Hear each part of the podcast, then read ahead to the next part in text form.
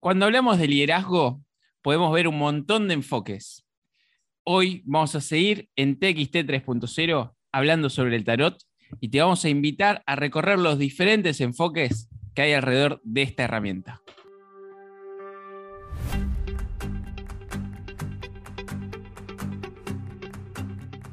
Bienvenidos a TXT 3.0, un espacio en el cual hablamos de un concepto moderno del tarot ya la verdad que todos ustedes saben a qué venimos acá, pero también saben que no estoy solo, así que vamos a aprovechar y vamos a saludar rápidamente. ¿Cómo estás, Lorena Gestols? Hola Beto, hola Cris, hola Agus. Muy bien por estos lados. ¿Usted? Muy bien, rápidamente vamos a recordar las redes. Nos pueden encontrar en Instagram como liderazgo 3-0. También nos pueden encontrar como Tarot por el Tarot. Y a los chicos los encuentran en arroba Agustín Soldati y arroba Cristian Jesús Terán. ¿Cómo andan, chicos? Hola, chicos. ¿Cómo estás? ¿Cómo andan los dos? ¿Cómo anda Beto, Lore? Excelente, yo sigo festejando, ¿eh? Sí, alguien, un pajarito, un pajarito me contó que ahí hay unas copas rotas por ahí, otras que están volcadas. que la vida es un carnaval, decía Celia Cruz. Por supuesto, beso al cielo. Vos sabés que a mí me gustan los besos al cielo. A mí también, yo soy re besuquera. ¿Cómo andan ustedes? Mm. ¿Qué nos traen hoy? Hoy día les traemos un tema que nos parece re interesante, hablar sobre los contextos o dimensiones externas o diferentes usos que tiene el tarot. Claro, vamos a hablar acerca de, no sé, eh, diferentes inquietudes en, cuanto a qué, eh, a qué determinado, determinado área se puede enfocar el tarot. Exactamente, va por ahí. Tiene que ver con qué usos se les puede dar al tarot, siendo muy amplia, ¿no? Que puede usar, se puede ser utilizada para varios fines. Eh, si, si, querés te los menciono, que tienen que ver con, por lo menos yo, yo puedo mencionar cuatro con Cristian, ¿no? Eh, acordamos en, cuatro áreas, no sé si, si Cristian tiene más, pero uno es el contexto terapéutico, ¿no? Que se le puede dar al tarot. Vamos, si quieren, luego ahondamos en cada uno, ¿bien? Tiene que ver con un terapeuta, es quien acompaña a otra persona ¿no? en un proceso de transformación, de cambio, una persona que viene con un... Entonces el terapeuta lo acompaña, ¿bien? Este uso terapéutico es uno de los usos. Otro de los usos del tarot es el predictivo, ¿no? Que también, también se, utiliza para, para, hacer una especie de predicciones, ¿bien? También el tarot se lo, se lo, se lo ha utilizado como herramienta predictiva. Hablar de todo lo que... De lo, ahondar de, todo el tema, ¿no? Detrás de, lo que significa predecir o hacer futurología. Después hay otros dos áreas que ver con como una, mm, un estilo más de magia, más mágico, más eh, ocultista, que se utiliza al tarot como un uso más mágico. Y eh, el último es más artístico, ¿bien? Que es mucho más libre, ¿no? De, eh, utilizar al tarot. Arrancamos viendo esto de, cómo utilizar el tarot en diferentes enfoques. La primera pregunta que se me viene antes de meternos en a ahondar en estos cuatro enfoques que mencionaste, Agus, la primera pregunta que se me viene es ¿cómo se utiliza el tarot? ¿Se hace en los cuatro enfoques a través de lecturas, como venimos viendo? ¿Hay lecturas específicas para cada enfoque? ¿Se le hace preguntas diferentes? ¿Cómo, ¿Cómo se puede ahondar en cada enfoque? Bien, Beto, para responder tu pregunta, en realidad, ¿cómo va a actuar el tarot? En realidad, ¿cómo le preguntes? ¿Cómo vos lo, ¿Cuál es la predisposición que vos tenés para utilizar la herramienta? Esta es una herramienta. Entonces, dependiendo de lo que le preguntes, es lo que te va a responder.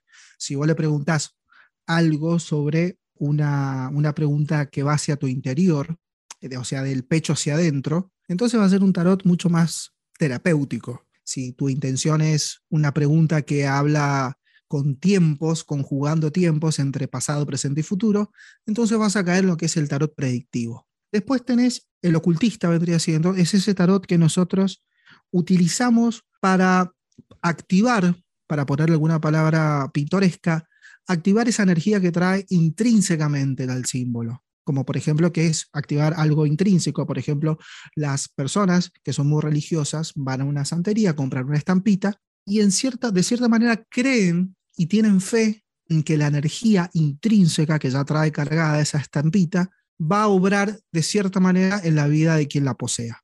Eso vendría siendo utilizando el tarot desde ese lugar, que son los famosos que es por lo que el tarot es más vapuleado y donde aparecen más los famosos, entre comillas, chantas del tarot, en donde te venden ciertas mancias, em, ciertas artes mágicas en donde pueden cambiar las cosas.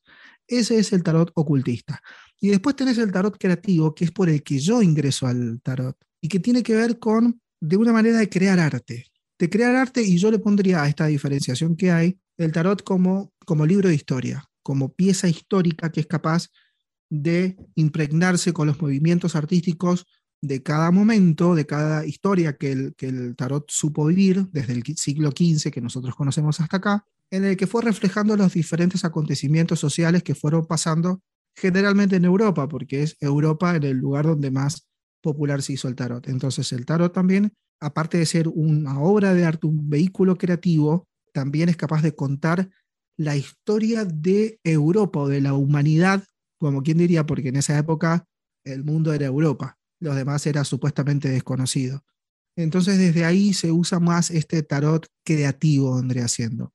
Y también otro uso que tiene el tarot creativo es, hay muchos artistas, muchos diseñadores, muchos pintores, muchos escultores que utilizan esto para, a través de la simbología, generar obras de arte a partir de esto. A partir de esto se generan muchas obras de arte, como piezas artísticas que son capaces de inspirar, como musas inspiradoras. Hay algunos arcanos que son utilizados como musas inspiradoras. Por eso la, la versatilidad que tiene el tarot es muy grande y no se circunscribe a lo adivinatorio. No, hay mucho más y creo que se van a ir descubriendo muchas más cosas. Para estos diferentes eh, contextos, ¿se utiliza el mismo mazo? ¿Los dos mazos que vinimos hablando hasta el momento? ¿O se utilizan otros? Generalmente se utilizan los mismos mazos, no van cambiando demasiado, porque la raíz siempre es la misma, Marsella y Reader White. Los demás son todos mazos de autor, mazos de moda, mazos de colección. Claro. Jodorowsky dicen esto que los mazos de autor generalmente son piezas de arte, obras de arte, son como un cuadro. que tiene la firma del artista, tiene la visión del artista y tiene el ego del artista, que eso es muy importante. Entonces, ¿cuál es el tarot a mi juicio el más puro y el más anterior, el que menos modificaciones tiene? Ese para mí es como el que tiene la carga original del tarot, pero vos podés usar el que el que quieras, en tanto y en cuanto, esto ya es una opinión, una opinión totalmente personal, conozcas la raíz del símbolo y la carga más primera vendría siendo, la que está más atrás, que es la más original. Como la Biblia, viste que la Biblia tiene, tienes la Biblia, la Biblia sin interpretaciones y la Biblia con las interpretaciones del autor, notado del autor o del pastor que la agarró en ese momento. Claro. Lore Agus, vos preguntabas, Lore, por los mazos, ¿no? Y mm, aprovecho y les cuento a los dos, a ustedes dos, que mm, no sé por qué me pone cara. Yo siempre traigo. Yo de que esto de que cumplimos. Cada vez que quiere contar una anécdota, no sabemos dónde terminamos. Con, eh, esto de que cumplimos 100 episodios me da la carta blanca para tener ciertas licencias. Me voy a salir un segundo del episodio de hoy y les voy a contar a, usted y al señor Agustín Soldati, que también está con nosotros aquí, que con el señor Cristian Jesús Terán nos fuimos a tomar un café tarot con el señor Charlie Ripoli y tuvimos una charla de alto vuelo y, la vamos a compartir con todos nuestros oyentes el próximo jueves. Me encanta. Así que en tres días sale la primera entrevista de TXT 3.0. ¿Usted dice que es para alquilar balcones ya? Me parece que nos quedamos, vamos a alquilar el Luna Park, otra cosa más grande tenemos que alquilar, con el balcón nos quedamos cortos. Pero bueno, salimos de casa con, el señor Cristian Jesús Terán y, fuimos a hablar con el señor Charlie Ripoli. Chris, ¿les querés contar un poco más? Pero no, sin spoilers, ¿eh? por favor. No, por supuesto. Ah, si hay algo que nos enseñaron las plataformas, que no hay que hacer spoilers. Les voy a, les voy a contar qué es lo que va a pasar. En realidad lo que hicimos con Betito, este café que hicimos, lo que vamos a hacer es, así como nosotros hacemos el tarot por el tarot, lo que hicimos es el tarot por Charlie Ripoli, en este caso. Después seguramente vendrán otros referentes del tarot, y no es que hablen del tarot, sino cómo el tarot es capaz de transformar vidas. Y qué mejor que empezar por la vida de la persona que lo utiliza. Y en este caso, Charlie fue capaz de regalarnos su experiencia, su experiencia de vida, su historia. Y la verdad que tanto vos, Beto, estoy muy seguro y yo, por supuesto, que, quedé, no solamente quedé movilizado, sino quedé inspirado para seguir eh, escuchando más historias, porque mm, creo que em, lo que hizo el tarot en Charlie, por lo menos en particular, es un gran trabajo de liderazgo. No sé si vos opinas lo mismo. Por eso creo que vale la pena cada uno de el minuto que puedas llegar a invertir en escuchar la historia de Charlie. Sin lugar a dudas, hablamos de liderazgo, hablamos de comunicación, un poco de negociación interna, cómo uno negocia con uno mismo, de inteligencia emocional y muchos otros temas más. Pero bueno, si quieren enterarse, próximo jueves en, en nuestro canal y en el canal de Tarot por el Tarot, primera entrevista con de TXT 3.0 con Charlie Ripoli. Ahora sí, volviendo, perdón por, por este paréntesis. Ya me activo la, la notificación para que me aparezca. Por favor, sí, por favor. Vayan y aprieten la campanita en, en, nuestro canal de Spotify, como dice nuestro amigo acá, y, y síganos. Agus, ahora sí, estábamos hablando de los enfoques. Sí, te, te contaba, Beto. Vos fíjate que, que cuando uno hace una lectura, ¿no? las, salen las cartas, ¿no? Entonces haces una lectura, sacás, no importa qué lectura o Entonces aparecen estas, estas imágenes y a mí me gusta ver, ver el tarot, varias personas, varios autores dicen que el tarot es un, un reclamo del inconsciente o es un reflejo del inconsciente, ¿no? El tarot refleja cosas que están dentro nuestro, ¿no? Y esas cosas que están dentro de nosotros pueden venir del pasado, pueden tener presente o también puede tener que ver con el futuro. Bien, entonces ahí entramos a tres categorías diferentes. El tarot nos puede estar hablando algo del pasado. Bien, entonces el tarot lo que nos está, lo que nos podría estar diciendo es algún evento, alguna situación que eh, no hayamos resuelto de nuestro pasado. Entonces, lo, a través del tarot nos permite revivirlo y de alguna forma sanarlo, y soltarlo. Por el tema del presente, el tarot nos, lo que nos permite es tener una mayor perspectiva de lo que estamos viviendo, lo que estamos transitando y básicamente eh, estar atento y ser bien consciente del proceso que estamos viviendo. Es como que nos permite vivir con conciencia la situación que estamos transitando. Y por último, el tema predictivo, ¿no? que tiene que ver con, el futuro. El tarot nos podría estar diciendo o cuáles son las, no, como qué va a pasar en el futuro, ¿bien? Lo podemos ver desde, la, desde el lado de decir cuál es la energía para que yo haga tal cosa. Es como más cómo me predispongo yo y cómo están las circunstancias para que yo emprenda tal o, cual eh, acción. Entonces, el tarot también nos puede estar indicando cuál es la energía del futuro, entre comillas, eh, así como resumido, el tarot nos puede estar indicando esos tres momentos, pasado, presente y futuro. Me, quedo pensando en esto que, que plantea Zeus. Eh, claramente, mm, como venimos diciendo, el tarot termina siendo una herramienta. Y el paralelismo que se viene es, no sé, con un mazo, por ejemplo, que uno lo puede utilizar para destruir algo o para construir algo. Entonces, va a depender mucho mm, qué uso se le da al tarot. Y quizás eh, la consulta que se me, se me surge cuando uno usa un mazo, claramente lo utiliza con diferentes objetivos. Y me imagino que estos diferentes enfoques que tiene el tarot también es para, para obtener o para alcanzar objetivos totalmente distintos. O sea, yo no me imagino una persona que eh, lo utilice de una manera predictiva para, no sé, de una forma creativa. O sea, no, no sé, ustedes capaz nos pueden iluminar mucho más sobre esto, la consulta que se viene es esta, ¿no? Eh, ¿Es tan así? ¿Todos tienen diferentes objetivos? Sí, por supuesto, todos tienen diferentes objetivos. A ver, el tarot es un abecedario. Ponele que fuera un abecedario. Entonces, vos decidís qué vas a decir con ese abecedario. Puedes escribir un poema, puedes escribir una película, puedes escribir um, sucesos, puedes describir una persona, puedes escribir cartas de amor, puedes escribir informes, algo más duro, o sea, vos tenés la herramienta. ¿Qué es lo que hagas con ella? Depende enteramente de vos. ¿Y qué enfoque es el preferido de ustedes? Ah, qué buena pregunta. Qué buena pregunta. En realidad, vos sabés que tuve como, eh, no, no el preferido, sino el que no quería. Yo no quería el tarot predictivo. Ese es el que a mí, por lo menos, no me gustaba. Entonces trataba de ir a otro enfoque. Hasta que un buen amigo eh, me dijo, no te cierres a nada.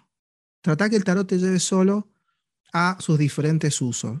Entonces, en este momento, el enfoque mío, el preferido, es más terapéutico y más arte, más creativo, más creativo y más como libro de historia, que es lo primero que eh, mencioné cuando comenzamos Tarot por el Tarot. Es verlo como un testigo de el, devenir histórico. Desde ese punto de vista me gusta mucho utilizar el tarot. ¿Y a vos, Agus? Yo, yo, también he adoptado una postura muy similar, como de, no, no, cerrarme a, ningún uso que se le pueda dar al tarot. Yo estoy muy atento a, eh, lo que surge en una lectura y no me cierro. Muchas veces surgen cosas del pasado, ¿no? Eh, muchas veces en donde más pongo eh, la atención, digamos, en el momento presente. Me parece que si nos empoderamos y entendemos de que podemos cambiar nuestra realidad, creo que desde ahí podemos realizar grandes cambios. Entonces, eh, mi madura energía y atención está en el presente, pero como decirle a la persona, mira, esta lectura, sacale una foto y llévatela, porque después vas, vas, a, vas a verla más adelante y vas a entender cómo se fueron desenvolviendo los y los acontecimientos. Y vas a ver que lo que vas a vivir de acá en adelante tuvo que ver o tiene que ver con estas cartas de esta lectura. Como dejarle a la persona, viste, la imagen de, esa, de esas cartas, porque no sabemos si esas cartas también le están anticipando a la persona cómo se van a desenvolver los eventos. Entonces también, eh, también lo utilizo como, como, una herramienta, no decirle, mira, si querés sacar una foto y podés volver a, ver si te cae alguna información o entendés mejor lo que estás viviendo. Y Beto y Lore, antes de que mm, sigamos con la conversación, es bueno hacer una aclaración respecto a esto. Así como usted, como estamos ahora andando en los diferentes ámbitos o diferentes usos o diferentes enfoques que puede llegar a tener el tarot, esto es como aprender a hablar un idioma. Primero aprende a hablar el idioma, eh, aprende a hablarlo y después ves hacia dónde enfocas tu aprendizaje. Es como la primaria aprendes a hablar, en el secundario ves más o menos los diferentes enfoques y después te especializas en alguno como cuando estudias una carrera.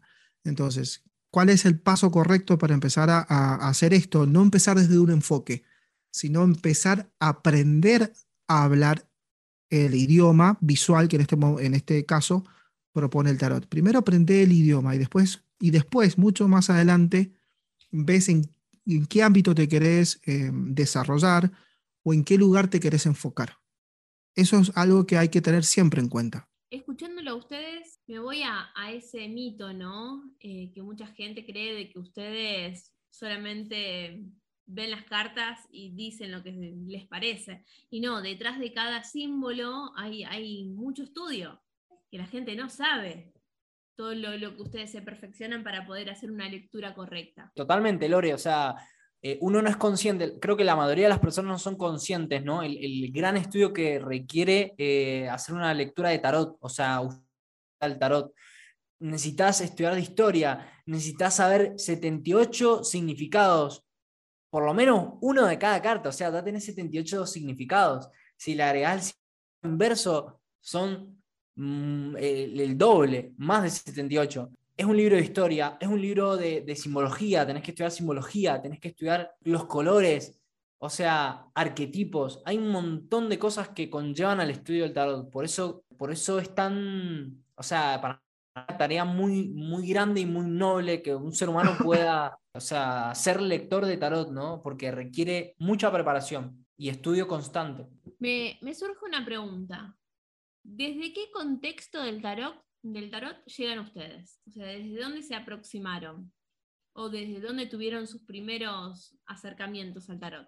En mi caso personal, em, el, acercamiento que tuve es puramente gráfico, porque fue por el diseño. Por el diseño gráfico. Eh, a ver, es como que se junta. Por el arte, exactamente, por el arte, por el diseño de símbolos, el entendimiento de símbolos.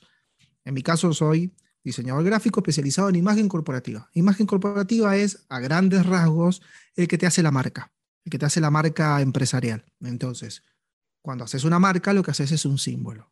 Y para poder aprender a ver cómo es un símbolo, tenés que zambullirte en un mundo de símbolos y empezar a entenderlo, porque cada uno de los símbolos tiene su estilo, tiene su carga semántica propia, eh, tiene, y hay que conocerlo eso, porque si no vas a estar comunicando conceptos erróneos. Entonces, desde ese lugar entro al tarot y también se cruza con, un, con una situación personal de salud que tuve, donde esto, al ya estar yo con esto, me ayuda mucho a empezar a conocerme. Entonces fue desde un lugar más, no sé si la palabra es ontológico, pero sería desde ese lugar ontológico, desde querer conocerme a mí mismo.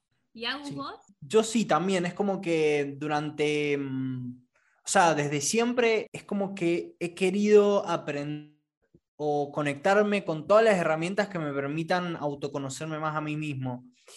Y mm, bueno, el tarot llegó de, llegó de esa forma, ¿no? Eh, no llegó a través de una persona que eh, me prestó sus libros y eh, me dijo, tenés que estudiar, tenés que seguir a este, a este señor, a este gran hombre, Alejandro Jodorowsky, y lo, y lo empecé a escuchar y la verdad que me, me gustó mucho, me gustó mucho, la verdad que me parece un maestro, eh, un maestro del multiverso, el Alejandro, no, en serio, realmente.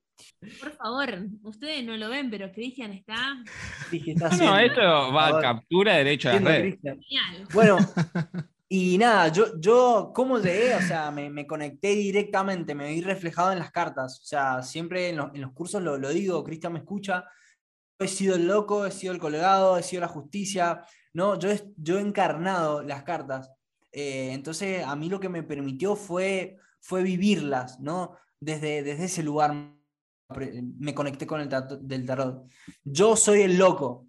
Eh, estoy viviendo lo que vive el loco, ¿no? Eh, y así con cada carta. Entonces, fue una liberación para encontrar una imagen de símbolos que describía el momento que estaba transitando.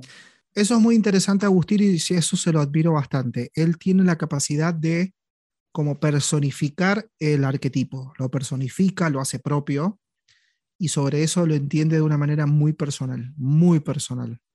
Esa es, una, es un ejercicio muy, muy sano el poder entenderlo cuando, cuando decís, bueno, saco a este personaje y me pongo yo en ese lugar. Me visto de loco, me visto de emperador, me visto de lo que sea y trato de tratar de, de- de ponerme en ese lugar y tratar de pensar como pensaría esta persona.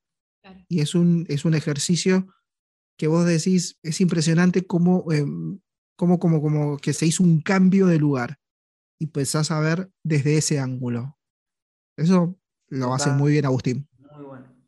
La verdad que mm, los escucho y mm, más de una vez me he preguntado qué tienen en común el liderazgo y el tarot. Mucha gente me pregunta cómo cuernos tenemos un podcast de, o cómo abrimos un podcast de tarot dentro del liderazgo. Muchas veces como equipo nos lo hemos preguntado y hemos encontrado diferentes respuestas, pero me parece que en este episodio estamos encontrando la respuesta.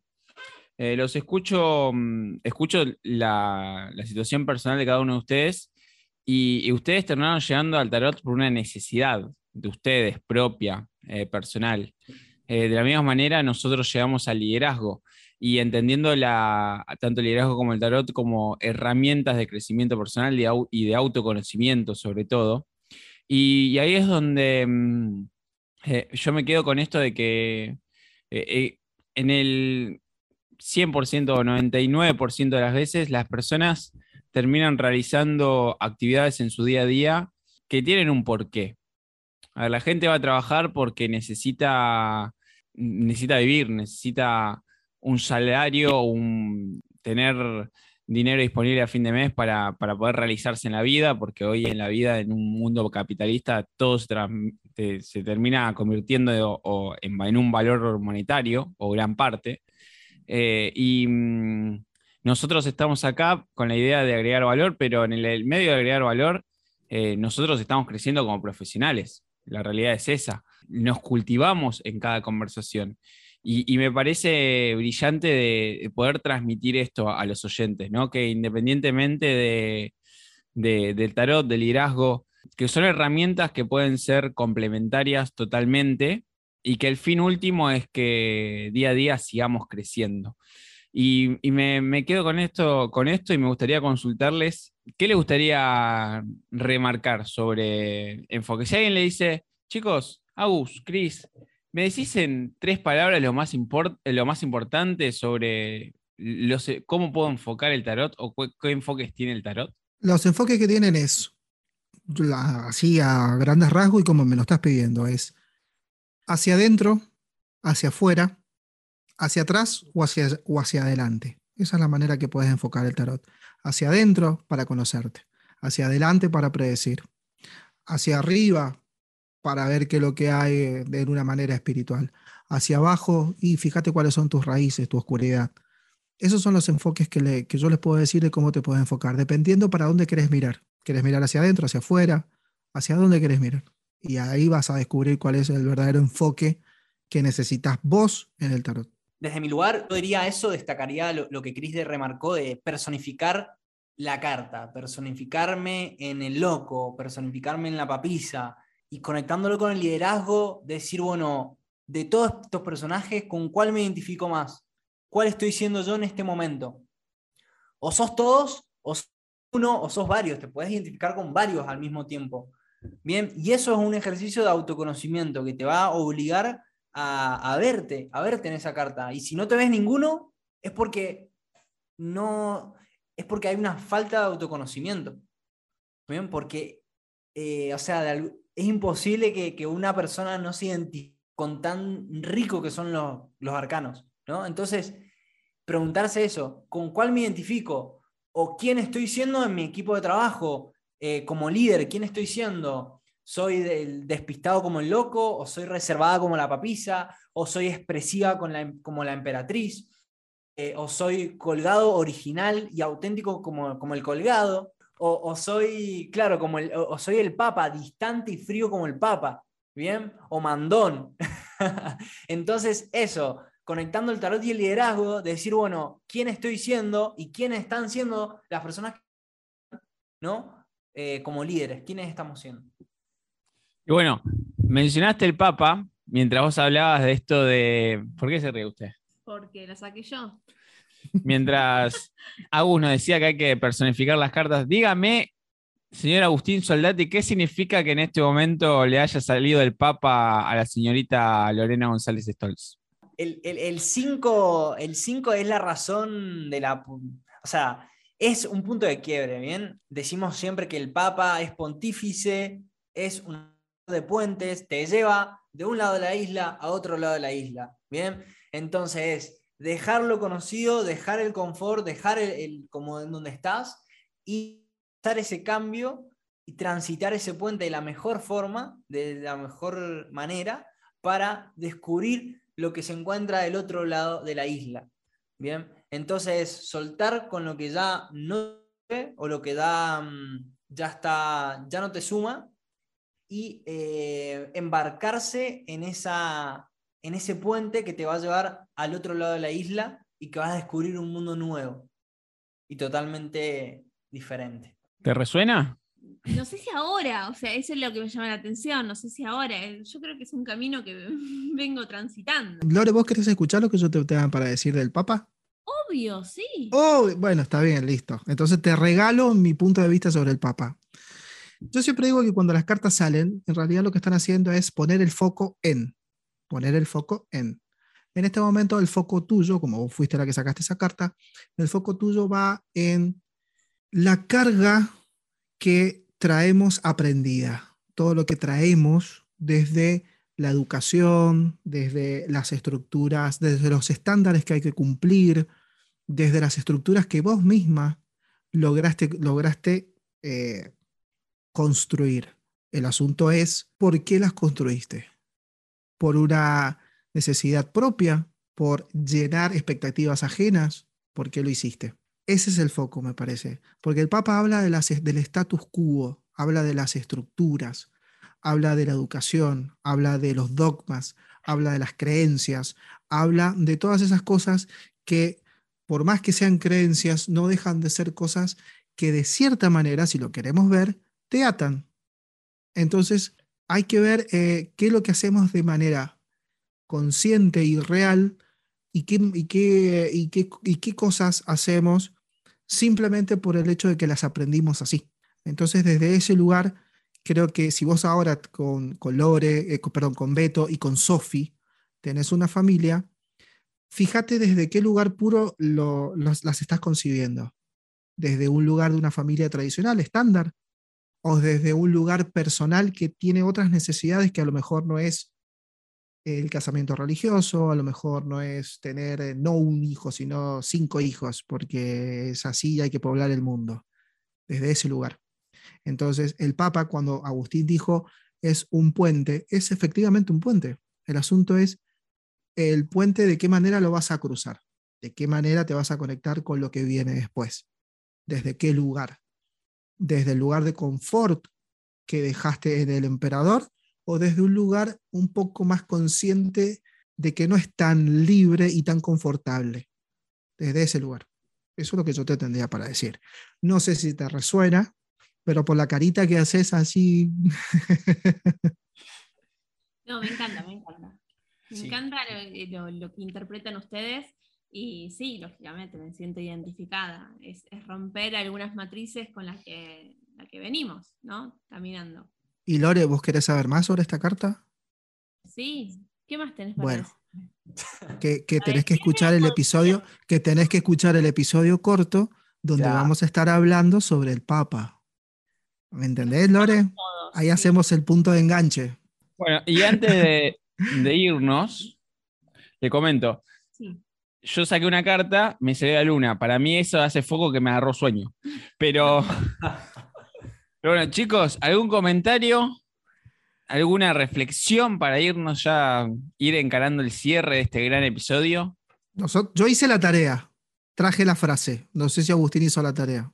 Hice la tarea. hice- Hizo la tarea. Bueno, empiezo, empiezo yo, que, que encontré esta, que va justo a lo que estamos hablando. Que tiene que ver porque el- la, la gran, la gran historia que tengo yo con el tarot es con esto del tarot predictivo, no predictivo.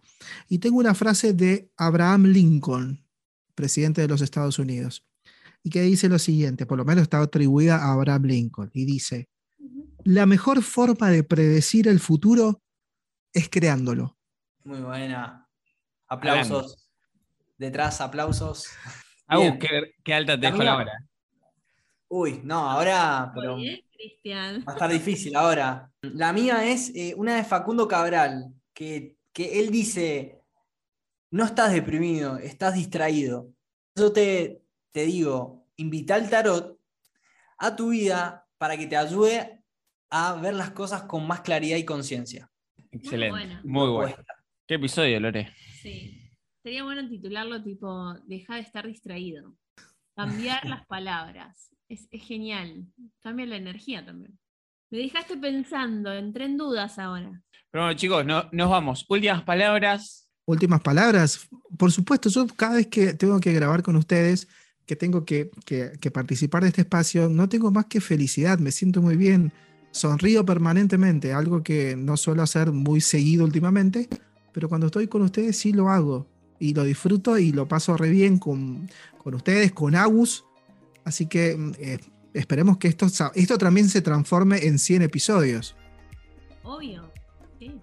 Mínimo. Totalmente, chicos. Yo también muy contento de compartir con ustedes. Muy buena energía.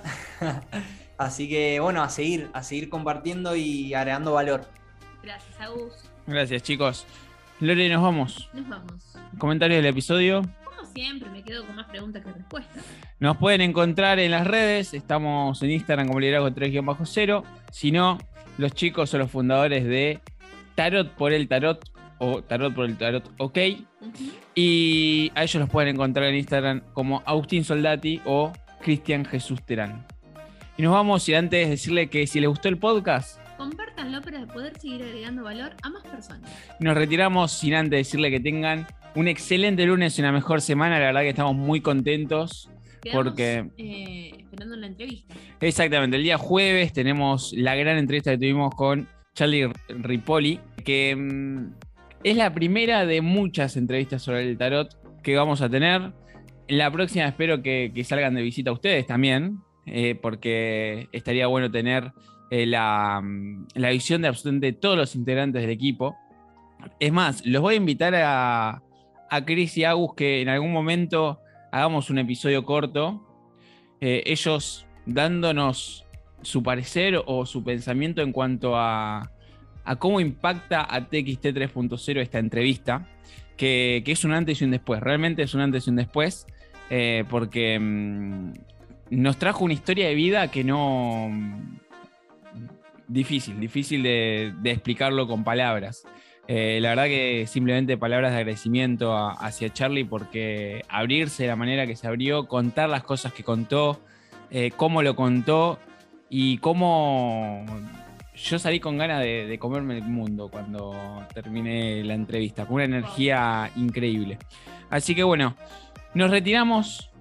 Sí, ahora sí, sin antes decirles que tengan un excelente lunes y una mejor semana. Y nosotros nos vemos el lunes que viene. Así es.